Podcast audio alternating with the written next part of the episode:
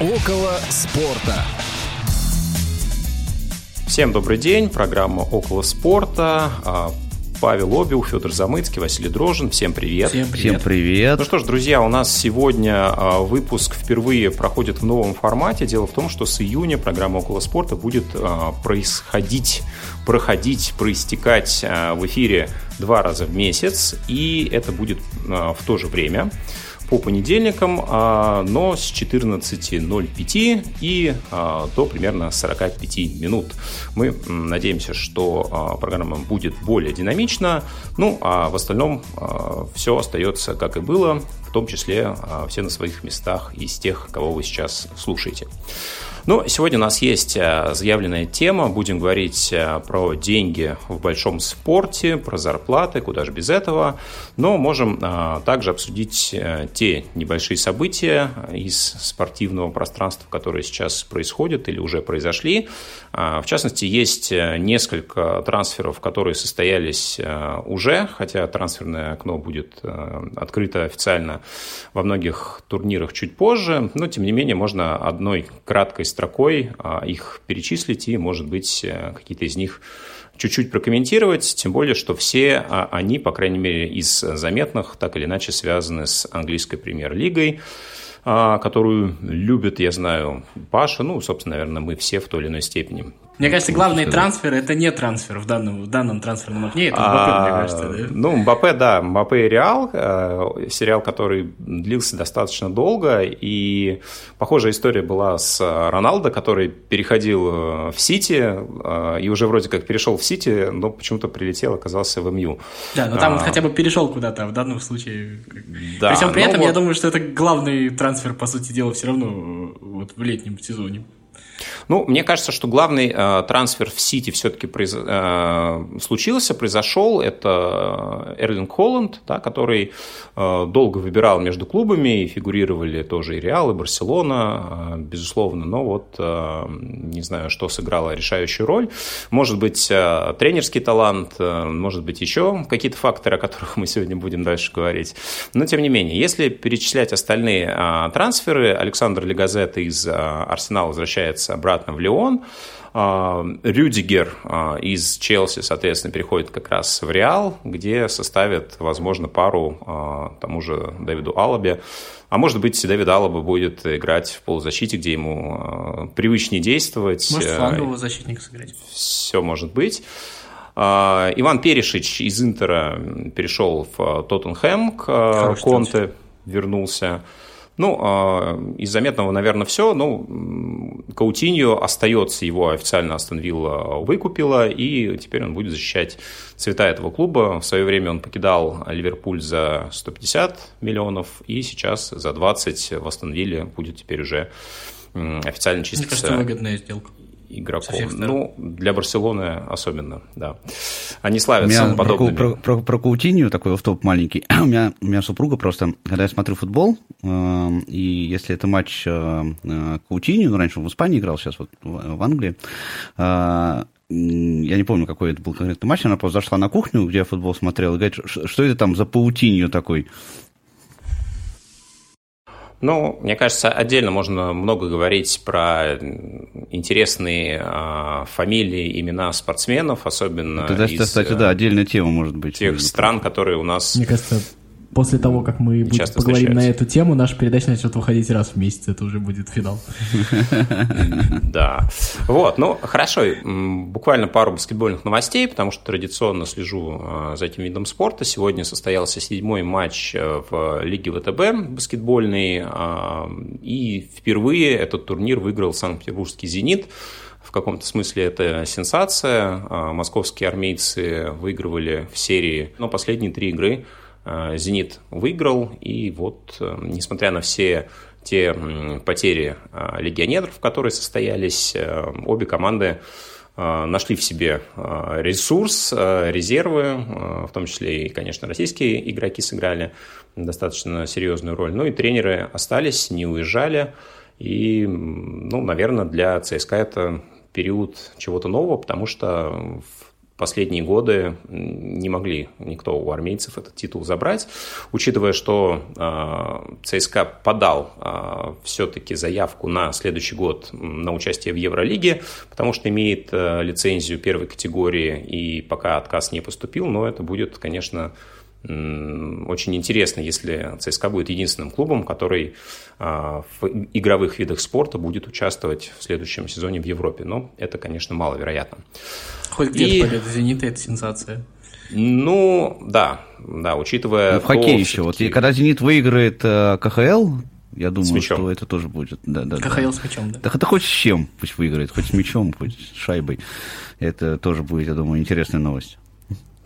Да, ну, а, собственно, в Национальной баскетбольной ассоциации финал а, только идет. А, второй матч вот-вот будет наступать на тот момент, когда вы нас слушаете, результат будет известен. Ну, собственно, об этом, наверное, уже поговорим Ну, там еще «Зенит» выпуске. не в финале, да? Там «Зенит» пока еще не в финале, он даже не заявился в основной турнир, поэтому, скорее всего, да, пока ну, у него шансы не очень велики. Вот, ну ладно, друзья, я думаю, что давайте э, будем открывать нашу основную тему. Сегодня, как и договаривались, будем э, пространно обсуждать э, деньги в спорте, спорт в деньгах. Насколько связаны эти два понятия? Вообще, может ли быть современный профессиональный спорт успешным без максимально серьезных финансовых вложений. А, и вот э, интересная мне статья относительно недавно попалась. Прочитал я ее, по-моему, первый раз несколько месяцев назад, но в контексте нашей сегодняшней темы решил обновить.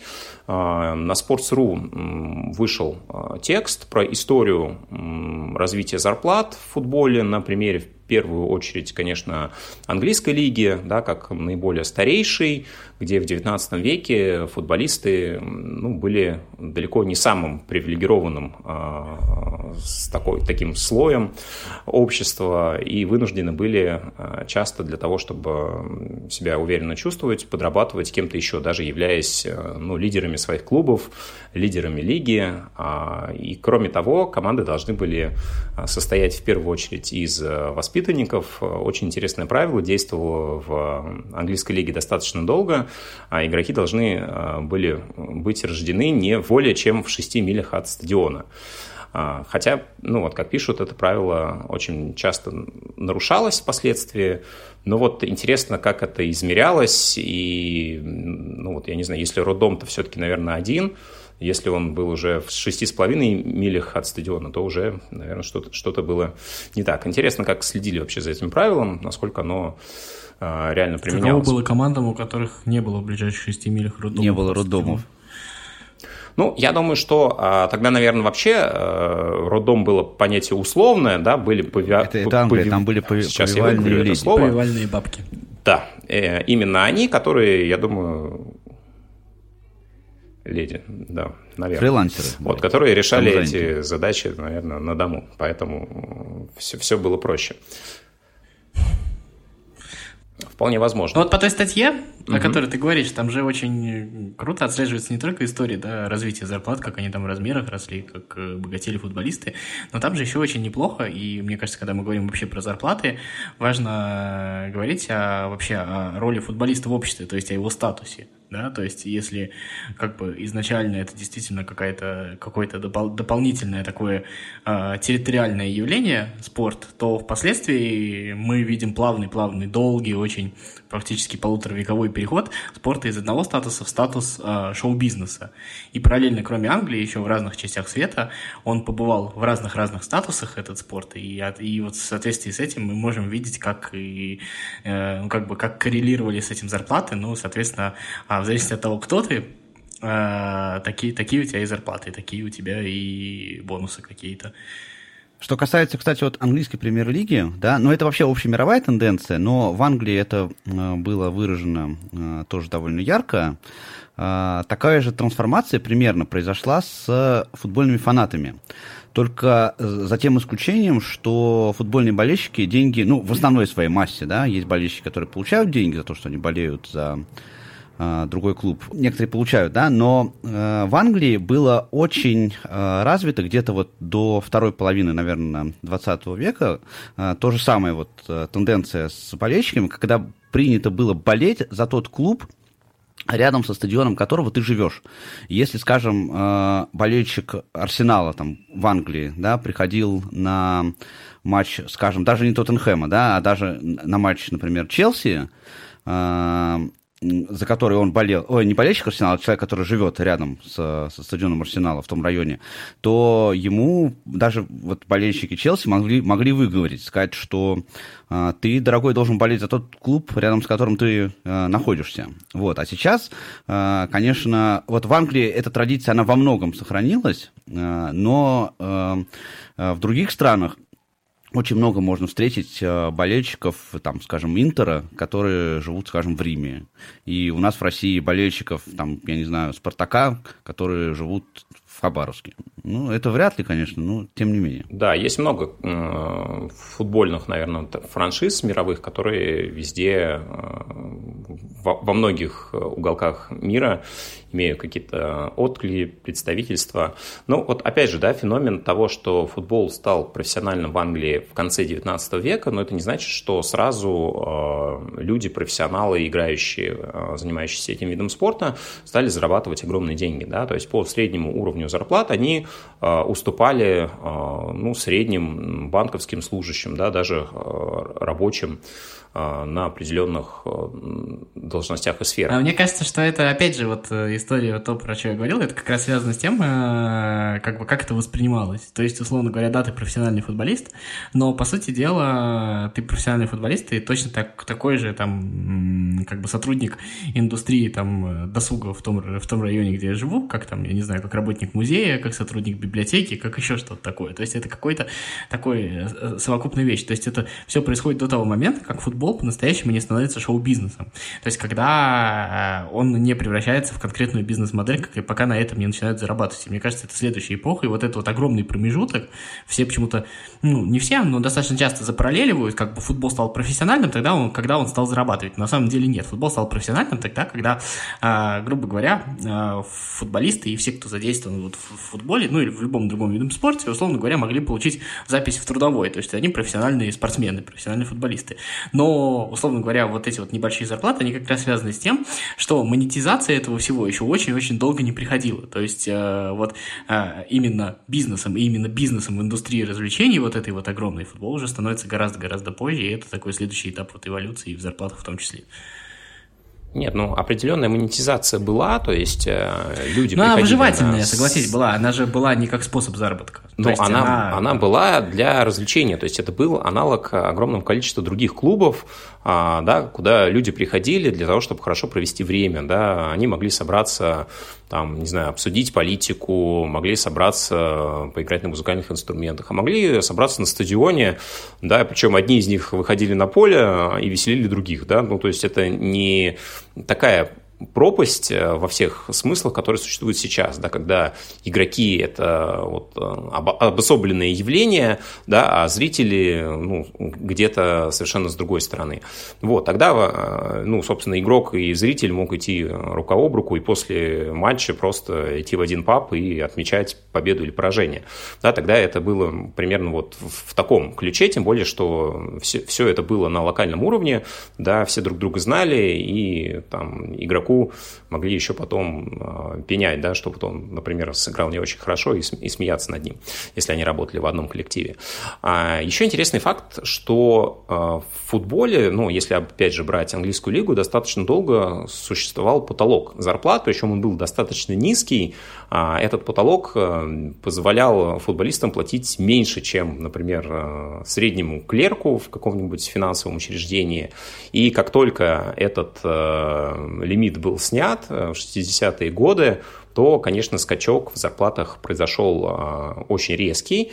И, наверное, одним из самых первых э, высокооплачиваемых игроков среди звезд английского футбола был Джордж Бест в МЮ. Ну и, Паш, ты, я не знаю, смотрел ли ты игры в записи какие-то с участием Беста? Может, вживую? Я только я суперстар. Мы же не знаем, насколько Паш по-настоящему взрослый. А, если продолжать э, историю в других лигах, то Конечно, Англия была впереди э, планеты всей и являлась э, законодательницей мод в этом отношении, потому что на рубеже 70-х, 80-х годов э, английские клубы доминировали в том числе на европейской арене. И, в принципе, понятие легионеров, оно вот в таком виде, как сейчас, практически не существовало. Да? То есть э, в Британии легионерами ну, могли в каком-то условном смысле являться валийцы, ирландцы, шотландцы, но там не встречались французы, немцы и так далее. А, и это явление уже стало распространяться позже, да, в 80-е годы, ну а в 90-е, конечно, когда стало это называться английской премьер-лигой с 92 года, конечно, буквально за сезон вырос а, уровень зарплат средних почти а, процентов на 80, да, фактически в два раза. Ну и огромное количество легионеров стало появляться и в английском чемпионате, и во многих других. А, и, безусловно, для того, чтобы приманивать а, игроков из других стран, а, многим обещали достаточно серьезные контракты. Ну вот э, примером человека, который не уехал из своей страны, например, из Италии, является Роберто Баджи, который установил рекорд фактически на десятилетие. Ювентус платил ему уже в начале 90-х около 50 тысяч ну, в эквиваленте на сегодняшние деньги 50 тысяч евро. А, и этот рекорд побил уже только Рой Кин в Манчестер Юнайтед, опять же, в конце 90-х, по-моему, в 99-м году. Я, кстати, помню эту новость, а, которая проходила больше 20 лет назад, что Рой Кину подняли зарплату до 50 тысяч фунтов в неделю, и он стал самым дорогим игроком в мире при условии, что тогда уже а, звездой был Дэвид Бекхэм, но вот э, Рой Кин, наверное, был э, более важной фигурой в центре поля МЮ на тот момент. Ну, опять же, мне как бы кажется, что важный еще момент. А, ну, вот с культурной точки зрения, в любом случае, э, так или иначе, а, ну, зарплаты еще что-то, они формируются рынком, а рынок формируется культурой, в свою очередь. И это вот важен, как, как мне кажется, вот это проходили вот эти вот изменения, да, когда, а, с одной стороны, играют там парни с твоего двора, и то есть это какая-то такая часть, а, ну, как бы бьемся за свой двор. А вторая часть э, – это то, когда, как мы воспринимаем, да, что, что мы будем платить этим людям. То есть, условно говоря, они работают с нами вместе на одном там заводе, на одной фабрике, и, условно говоря, они там какое-то время еще тратят, чтобы играть за нас в футбол. Значит, соответственно, им это нужно как-то компенсировать, да. Вот, вот это первая часть, мне кажется, зарплаты, которая появлялась. Вторая часть – это когда, да, футболисты стали профессиональными, они уже там посещали все свое время футболу, и, соответственно, возникает вопрос, ну, как бы я вот клерк, я там работаю 8 часов, я получаю такую-то сумму, значит, футболист тоже работает столько-то часов, а почему он там должен получать больше? В любом случае, тем более у меня там интеллектуальная работа, а он там бегает по полю. Это одно восприятие. Дальше, наверное, приходило понимание, то, что там, условно говоря, карьера футболиста, она короче.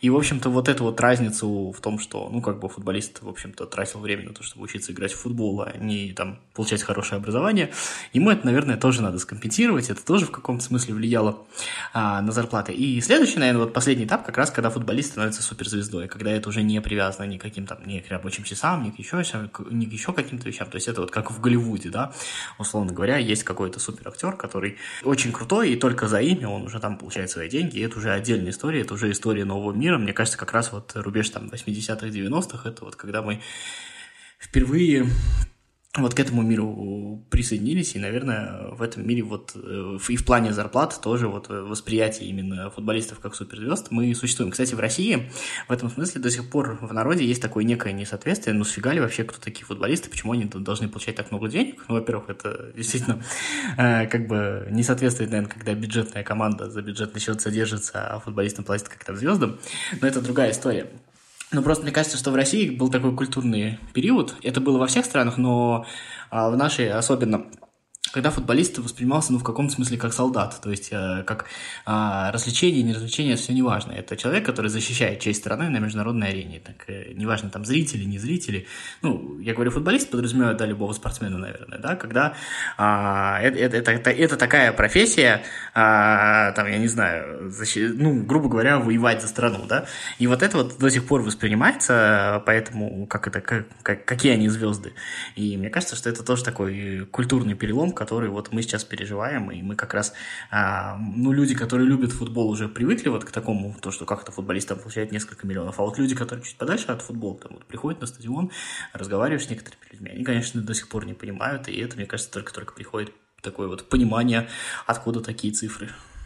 У меня вот по, по этому поводу есть несколько мыслей. Э, во-первых, э, что касается э, вот отношения как к бизнесу, да, тут в этой же статье, про которую Вася говорит, там была цитата одного из футболистов, я, не в 60-х годах, я не помню фамилию не запомнил, на реплику о том, что футболисты получают больше, чем шахтеры, а работают меньше, он сказал, что любой футболист может стать шахтером, а не любой шахтер может стать а, футболистом. В этом, э, во-первых, здесь есть э, определенная э, доля истины, да, потому что те же клерки, которые работают по 8 часов, это, условно говоря, специальность она э, менее квалифицирована, я сейчас не хочу никого обидеть, да, вы меня правильно поймите, вот менее квалифицированная не, столько, не только с точки ну, зрения знаний, умений навыков, да, там, а да? с точки зрения определенных э, ресурсов, да, природных, талантов, если хотите.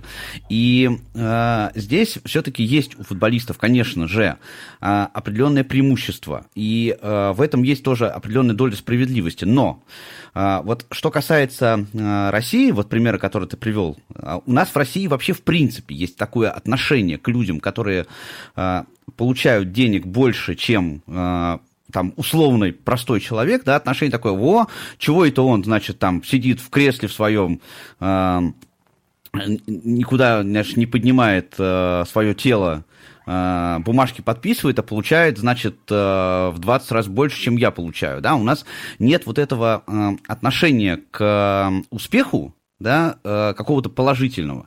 Успешный человек в нашей культуре, он там считается, что э, он как-то нечестно получил свой успех, там проворовался или еще какие-то э, какие вести. И, к сожалению, к сожалению, вот эта вот психология, она во многом оправдана тем, что наш футбол в России, он стал во многом таким же бюрократизированным, как и многие другие отрасли жизни. Ну, во-первых, да, вот если мы возьмем те же самые Э, бюджетные клубы, которые финансируются, ну, банально, да, вот взять тот же самый «Зенит» с его гигантским бюджетом, который, ну, финансируется банально за э, госсчет. То есть за те деньги, которые государство должно вкладывать там, в развитие своей экономики, условно, оно, да, за деньги налогоплательщиков за деньги у нас финансируется покупка скажем, ну... а, крутых футболистов для «Зенита», которые обеспечивают ему стабильную гегемонию в, а, в российском футболе. С другой стороны, есть там, ну, возьмем там «Спартак» мой любимый, прекрасный, да, а, там, где есть Илья Кутепов,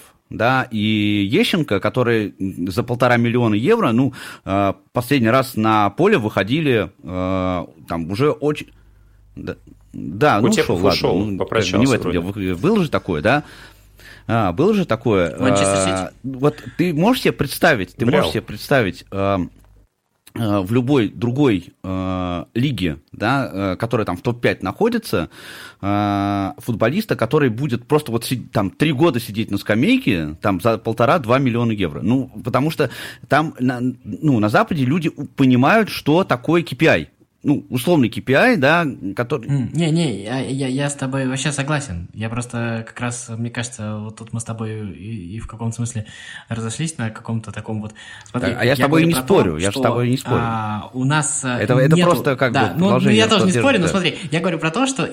Про, про это я с тобой абсолютно согласен, нет никакого про Кутепова, про возмущение про Кутепова и Ещенко условных, я абсолютно солидарен.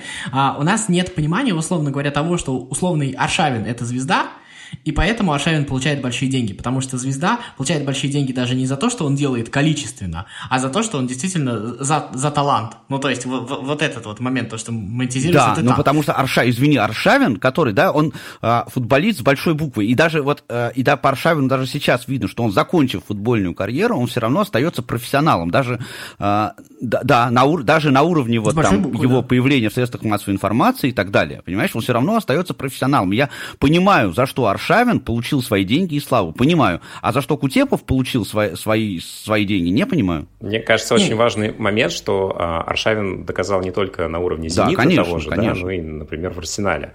А Кутепов а, из «Спартака» вряд ли куда-то перейдет. Но вообще, а, если вот все-таки нашу историю взаимоотношения с зарплатами тех же самых футболистов вспоминать, понятно, что всю советскую историю это были вполне себе лимитированные выплаты, и футболисты, ну, конечно, отличались от э, среднестатистических работников, но не, не в разы, да, не на порядке.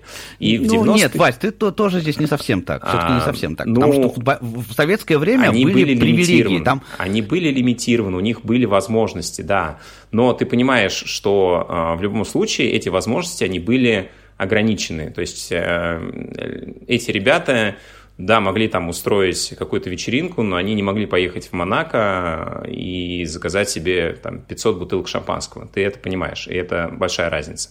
Условно, а, при том, что в Европе, да, в 70-е, 80-е годы тот же Джордж Бест творил много чего.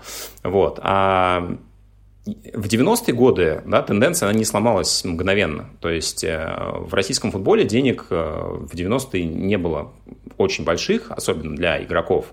Да, и, и ты помнишь развитие «Спартака» в те же самые 90-е годы, относительно благополучной команды, куда стекались, ну, наверное, лучшие игроки нашего чемпионата.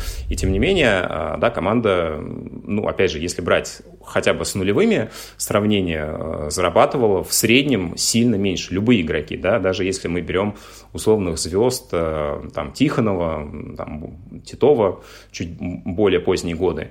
И, как мне кажется, вот тогда этого настроя а, у людей в общей массе его все-таки не было да, что там эти футболисты бегают, получают ни за что.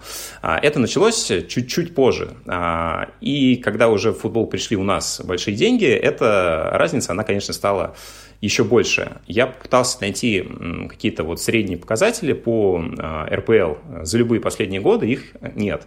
Да, сколько в среднем получают а, российские футболисты, какая-нибудь медианная или средняя зарплата. Вот. Но несколько ссылок было, что РПЛ эти данные старается не разглашать.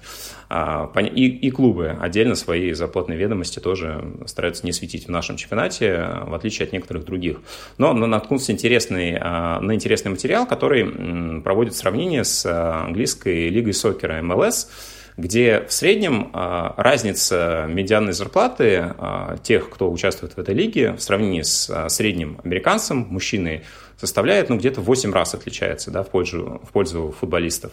А в России, при условии, что на 2021 год медианная зарплата 35 тысяч рублей, ну, можно только предположить, во сколько отличается медианная зарплата футболиста. Это не 8, не 10 раз, это там, 800 а, и так далее раз. Вот это, это та разница, которую, в принципе, а, и делает. Да. Понятно, что у нас могут э, там, психологические моменты быть, да, что кто-то любит считать чужие деньги, но я думаю, что основания для этого есть вполне себе реальные. Я согласен. Я про две разные вещи, мне кажется, нужно разделять вот эту вот историю социальной несправедливости. Она одна история, она имеет место быть, она безусловно, и это вообще вопросов нет никаких. Но мне кажется, что есть у нас, к сожалению, еще этого стало меньше, но в культуре остался вот этот момент. Помните, как в песне «Здесь мерилом работы считают усталость». То есть, когда э, у большого, очень большого количества людей, к сожалению, нет понимания того, э, что зарплата определяется, условно говоря, э, спросом на этот труд. То есть э, зарплата может быть очень большая, если она, если это то, что делает этот человек, оно очень сильно востребовано. А у нас до сих пор во многих местах еще люди, и это и тоже относятся, считают какими-то такими цифровыми показателями, сколько раз ты там что сделал, сколько раз ты там пришел, сколько раз ты там ушел, и еще какие-то вещи. И мне кажется, вот этот момент культурный, он у нас и в реакции на футбольные зарплаты тоже еще до сих пор проявляется. Я не говорю про, условно говоря, людей, которые там очень сильно следят за футболом, футболом, они уже, наверное, в этой теме немножечко разбираются. Они прекрасно понимают то, что да, а, можно предъявлять «Зениту» за то, что он там ну, что-то делает на бюджетные деньги, но нельзя предъявлять Халку, потому что Халк звезда, и он действительно столько стоит, и он получает эти деньги. То есть э, привезти Халка в Россию стоит столько. Это не вина Халка, что его привезли, да? Вот. А я говорю про, условно говоря, какую-то массовую реакцию. И массовая реакция, она заключается в том э, числе, а, что у нас многие люди, такая же реакция там на певцов, на актеров, на кого угодно, ну, да, да, она существует. На блогеров. И, и заключается именно в том, что как бы... Да, да, да, вот да, да, вот что это, это, они вот же не это, ходят, да, они же вот там, эта я вот не история знаю, про то, что весь мне мир все время, на заводе не пашут. знакомые, которые э, говорят, о, что он там, значит, это, поговорил в камеру, значит, денег заработал, да, это люди, которые, да, да, не понимают, ну, значит, он столько насколько, стоит, ну, а как, люди как вот этого не понимают, производство да. контента. Ну, да, это иллюзия легкости Конечно, туда, конечно. Любого, да. Да, Ну, дело давайте- даже не только в легкости и в сложности, а в том, что если как бы ему столько платят, значит он столько стоит. Вот и вот это вот. А, Кстати, это не только, это не только вот феть среди а, людей, да, ну, условных обывателей, но я помню просто про Халка ты сказала, я вспомнил вот эту историю, когда Халк только приехал, а, был скандал с Денисовым, да, который сказал, а почему это Халк будет, значит, будет получать 4,5 миллиона, а я буду получать меньше, платите мне, значит, 3,5... Да, понимаешь, вот, да, и там Халка это целая была история с этим. Вот футболист, который, ну, где Халк, где Денисов, но он, тем не менее, начал предъявлять ему вот эти вот истории, ну, клубы начал предъявлять вот, вот эту претензию. Кстати, Ну да, потом да, начал да. получать только в других клубах уже. А, хорошо. Ну, значит, зна- значит, оказался Ну, это прав в каком-то смысле в. Давай- лимит. да- давайте немножко от Денисова отойдем и Халка. А, Кстати, российская премьер-лига а, в соотношении со средним уровнем зарплат в стране это не самая большая диспропорция, которая, наверное, может быть. А, Я посмотрел, какие лиги самые а, высокие по уровню среднего заработка а, их спортсменов. На первом месте а, Национальная баскетбольная ассоциация, на третьем месте английская премьер-лига, а вот на втором месте, я думаю, очень сложно будет догадаться, а, тем более, что многие вообще не знают, что эта лига существует. Что-нибудь связанное с А, гольфом, наверное, да? Нет, это индийская а, э, лига а, а, кр- крокета, да, А. вот, и, ну, представьте, да, какая При том, что очень зарплата бедное население, в да? Индии, вот да, то есть для них, я думаю, что, учитывая, что там всего 8 клубов а, в, в крикете в индийской суперлиге, вот, а, ну, безусловно, это, наверное, то, что может являться таким главным а, примером в этом отношении. Но если посмотреть а, в среднем на то, какое количество денег платят отдельные клубы, то там а, в первую очередь чаще всего выделяют как раз Реал и Барселону. Вот сильные лиги типа американского спорта, там все достаточно сглажено в этом отношении, то есть нет клубов, которые платят э, там в два или в три раза больше, чем какие-то другие. А, Вы знаете, я хотел такой момент еще а, обсудить, потому что, ну, как мне кажется, действительно, когда в а, любую индустрию приходят деньги, наблюдается определенное развитие, и, с одной стороны, это, конечно, классно, да, мы видим суперкоманды, мы видим интересных игроков, которые могут а, выступать вместе, да, и создавать какие-то интересные модели, строить в том числе династии в разных видах спорта. Но вот я вспоминаю, когда Например, а, я начинал увлекаться футболом, конец 90-х, начало 2000-х. Это эра, когда а, в реале а, начинали собираться вот эти суперзвезды. Причем а, фактически, если человек выигрывал золотой мяч, то его сразу пытались пристроить в реал. А, И когда там стали собираться последовательно Зидан, а, Фигу, потом Рональдо Зубастик, а, потом чуть позже Бекхэм и так далее, и так далее, и так далее. Ну, вот я за Реалом о том времени следил с интересом, но потом для меня это стало как, ну вот, э, некий элемент отторжения. Я не знаю, было ли это у вас, ну, позже подобные истории повторялись, я помню, Паш, ты рассказывал подобное про Челси, да, в свое время, наверное, Сити примерно этим же стал заниматься. То есть у меня э, стал пропадать интерес, потому что, ну, если команда может позволить себе фактически все, что угодно, а, да, можно провести как раз э, аналогию с тем, что там, не знаю, проис- происходит, например, в «Зените» сейчас. Кстати, почему я не стал болеть за «Спартак» в 90-е годы, а, хотя мой отец поддерживал этот клуб, мне, а, меня бесило, что команда выигрывает всегда, в команде самые лучшие игроки, и каждый год они набирали еще больших. Я, конечно, понимаю, что ситуация там была, ну, несколько сложнее, чем тогда казалось мне, а, там, 12-летнему подростку, но тем не менее. Вот этот момент, конечно, мне всегда сложно воспринимать. С одной стороны, да, финансовый ресурс это круто, это возможности, но с другой стороны, это, ну, такая история а, в никуда. Вот у меня, допустим, э, в детстве был такое, ну, потому что это такая какая-то ненависть к большим деньгам, она, наверное, в каком-то смысле и из среды, в которой я воспитывался, шла, да. Но при всем при этом, когда повзрослел, наверное, это отчасти прошло. То есть, безусловно, когда эти деньги прям нарушают все принципы конкуренции, да, когда, условно говоря, а деньги не те деньги, которые там либо частный бизнесмен, либо там, я не знаю, сам клуб зарабатывает, как в случае с «Зенитом», понятно, откуда идут эти деньги, да, а это меня, наверное, раздражает еще до сих пор. Как в случае с Челси, когда это деньги конкретного человека, э, как, ну, как это, условно говоря, когда это происходит в конкурентной лиге, где, условно говоря, это позволено не только Челси, но и другим командам, а когда ну, мы можем видеть, насколько это тоже интересный и сложный процесс, и сам факт денег еще ничего не дает, и это еще очень-очень долго до того, чтобы чего-то с этим добиться, но я просто начал в этом тоже находить интерес, и, мне, и увидел в этом какую-то естественность.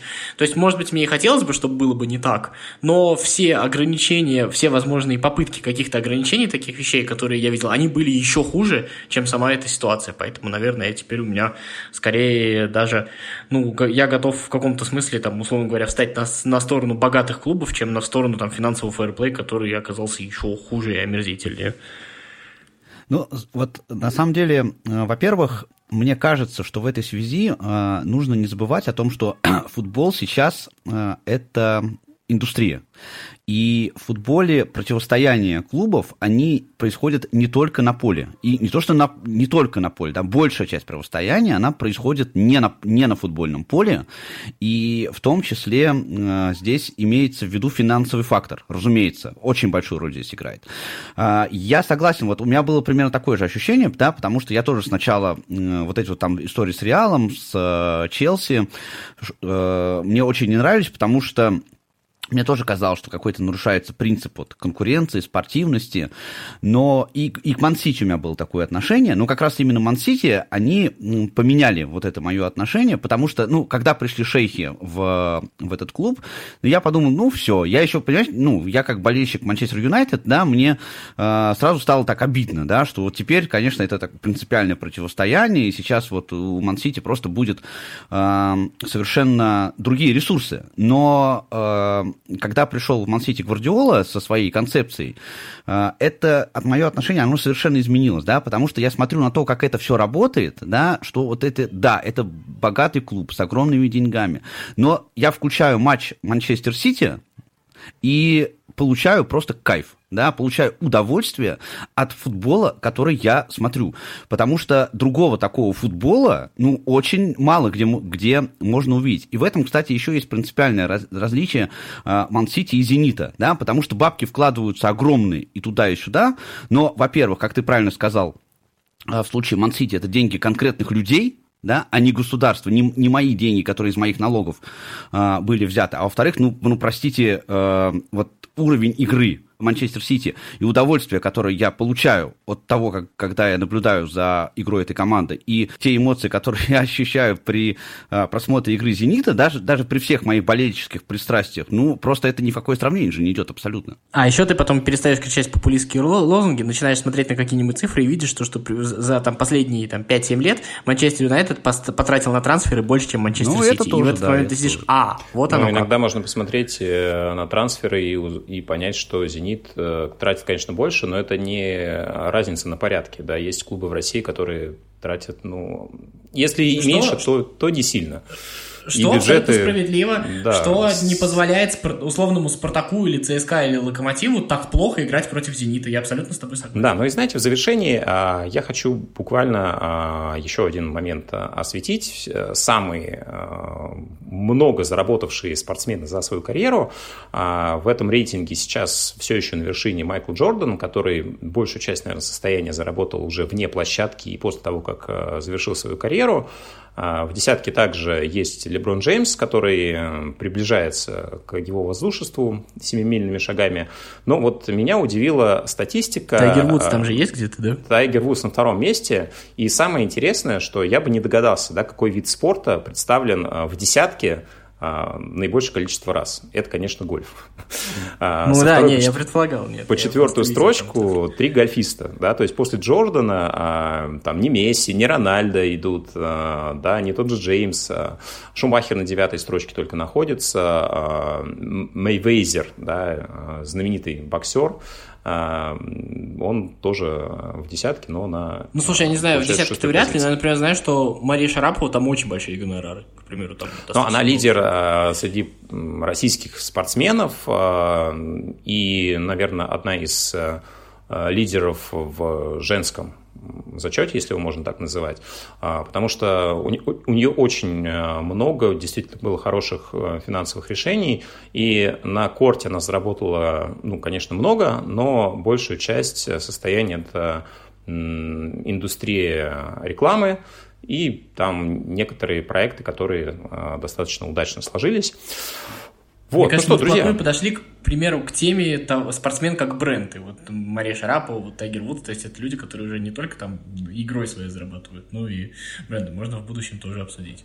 А, ну, на самом деле, конечно, потому что хороший а, спортсмен, который а, приковывает к себе внимание, это уже отдельная медиа, и его раскручивают. А, то есть спорт – это только, ну, скажем так, причина, основание для того, чтобы получать основные рекламные контракты. Ну что, друзья, спасибо. На сегодня будем завершать. Павел Обиух, Федор Замыцкий, Василий Дрожин. Спасибо и до новых встреч в эфире Радио ВОЗ. Около спорта.